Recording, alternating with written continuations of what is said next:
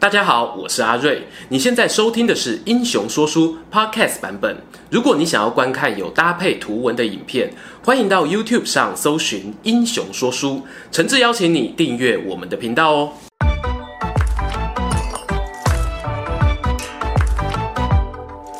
Hello，英雄说书的观众朋友，你们好，我是说书人阿瑞，替大家带来精彩的英雄故事。各位三国东吴派的支持者久等了，今天呢，我们终于要来提振一下士气，介绍一位呢在东吴名气响亮的武将。这个名气呢，当然不是只有我自己吹而已哦。大家都知道，《三国演义》呢是以蜀汉视角撰写的小说，书里面呢跟东吴有关的人物呢，要么被直接神隐，要么就是大改人物设定。但是呢，今天这位武将不一样。他是少数在《三国演义》里面有重要戏份，而且同时保留他在《三国志》正史中性格形象的男人。没错，就让我们掌声欢迎本片的主角——乱世大丈夫东来太史慈。太史慈呢，在我心中一直都是东吴武将第一人的角色。原因啊，不全然是他个人的武力有多猛。要聊那些英勇事迹啊，后来的像甘宁、周泰等人也不逊色。毕竟，谁不想要一个十项全能、有头脑、有脸蛋又有拳头的全方位武将呢？这么刚好哦，太史慈呢，他就是这样一个兼具美貌与智慧、勇猛与帅气于一身的迷人角色。今天呢，我们主要会从《三国志》的角度来分析，作为武将，太史慈他在智慧、品德、勇猛与信义四大特质上面的表现。当然啦，正史中的记载有一些情节会和《三国演义》小说重叠，这个部分呢，我今天就简单带过。如果你想要看更浮夸的版本，欢迎大家到我们的《三国演义重开机》专栏来收看影片喽。首先呢，就来跟大家聊聊，身为一个武将最容易被忽略的智慧的部分。太史慈，字子义，山东东莱人。身高啊是七尺七寸，换算成现在的公制单位呢，大约是一百八十六公分左右，很符合大家对于山东大汉这个刻板印象哦。而在三国时代呢，留胡子可能是一种时尚，像是关羽、陈玉、崔琰这些人呢，都有留下美须髯的记录。而我们太史慈呢，也是高壮胡子哥的一员。虽然他外表粗犷，但是太史慈有一颗细腻好学的心。他二十一岁时呢，就在东莱郡手下服务，负责传递公文。不过啊，当年的东莱郡在行政区域的划分上面呢，属于青州，而东莱郡守跟青州州治之间呢，相处得并不好，常常上公文啊，攻击彼此的缺失。而双方公文在送到中央的时候呢，上级主管机关的脑袋又糊涂，不管是非黑白哦，谁的公文先到呢，就听谁的。整个就是丛林法则啊，新来新赢啊，满来丢。有一回呢，东来郡啊得到消息，听说青州呢又恶人先告状，抢发公文给中央。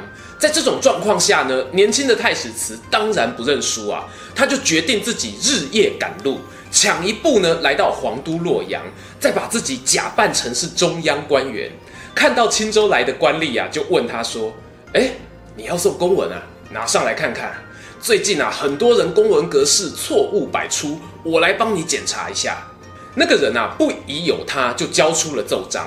哪知道啊，太史慈拔出小刀，就给他来个人间碎纸机，快刀斩公文。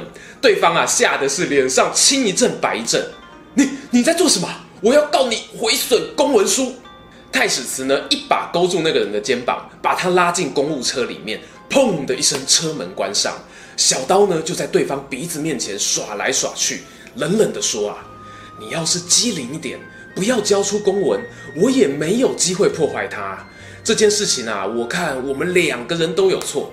不然这样吧，我有一些门路哦，你让我来安排一下，大家一起逃亡好了。”这名青州公务员呐、啊，没有遇过这么霸道的人，被太史慈唬得一愣一愣的，还真的就出城逃亡哦。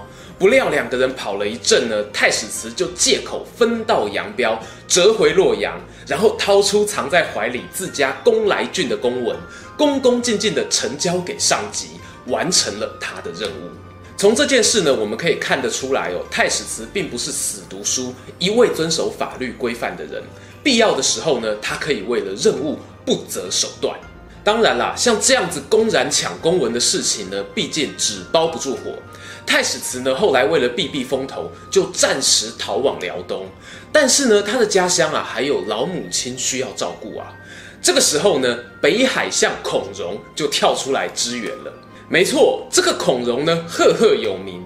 他小时候啊，不爱吃水果，曾经留下一个把大梨子让给哥哥的孔融让梨故事。同时呢，他也是孔老夫子在族谱上面有记载的子孙。孔融呢，他听说了太史慈仗义抢公文的故事，拍手叫好，说啊，没关系，你去逃亡，你不在的时候啊，你妈就是我妈，我帮你好好照顾啊。世事多变化，过了几年，陶董联军落幕，又有新的青州刺史田恺来上任了。既然青州换人当家，太史慈呢也就结束他的流亡生活，回到故乡拜见老母。看到母亲头好壮壮，哭了个也当背起来，太史慈呢非常的感动。母亲特别交代他：子义啊，孔融大人对我们家这么照顾，送钱送食物的，你要好好报答人家。太史慈呢是个孝顺的孩子，刚好听说在北海附近呢有黄巾余党作乱。孔融他被贼兵围困，太史慈二话不说，单枪匹马就穿过包围，进城拜见孔融。孔融呢，他写文章一流，但是打仗真的不行，手下士兵呢也不是黄巾贼的对手。原本孔融希望能够向当时驻扎在平原的刘备请求援兵，不过啊，眼下城池被贼兵围得密密实实的，没有人有把握可以顺利逃出包围。太史慈呢，听完了孔融的想法，恳切地对这位恩人说：“大人，你放心吧，我既然来帮你，就有十全的把握。现在事态紧急啊，希望你能够信任我的能力。”孔融呢，也是聪明人，点点头，就把这座城的存亡寄托到太史慈的身上。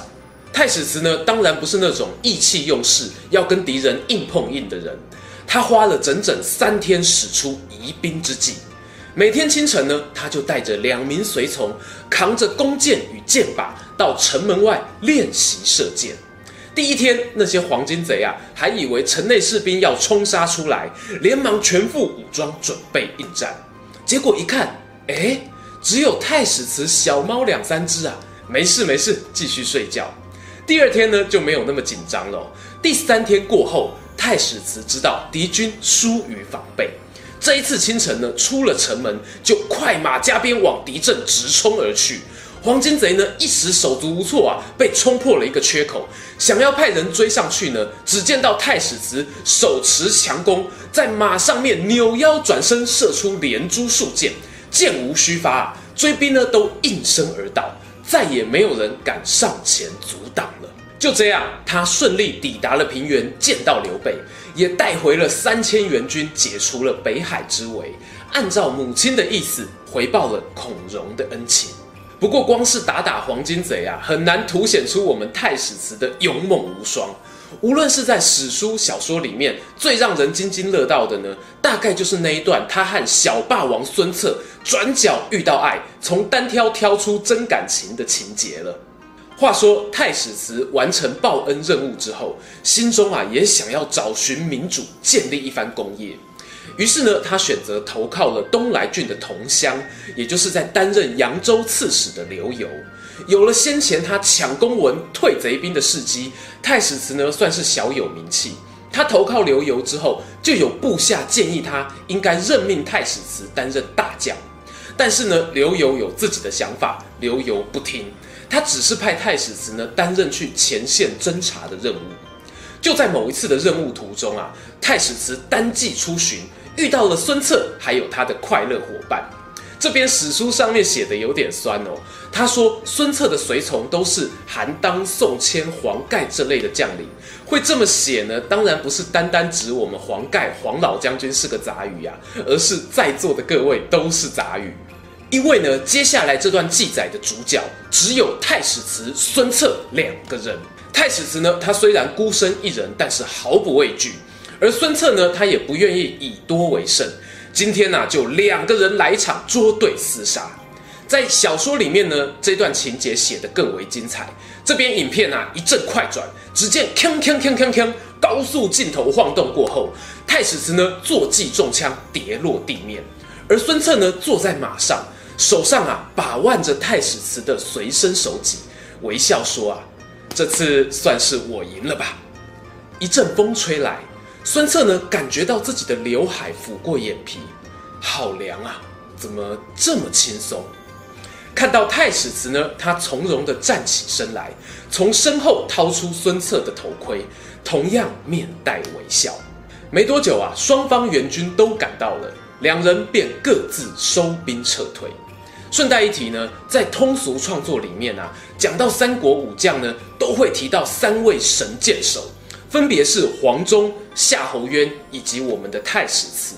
不过事实上呢，前两者在史书上面对于他们功数的记载是不多的，反而是太史慈，除了有前面北海突围射杀贼兵的记录，后来呢，他在跟随孙策讨伐马宝贼的时候，还曾经一箭射穿城楼上面士兵的手掌，直接将对方的手钉在木梁上面，留下了“贯手着坟”这句成语。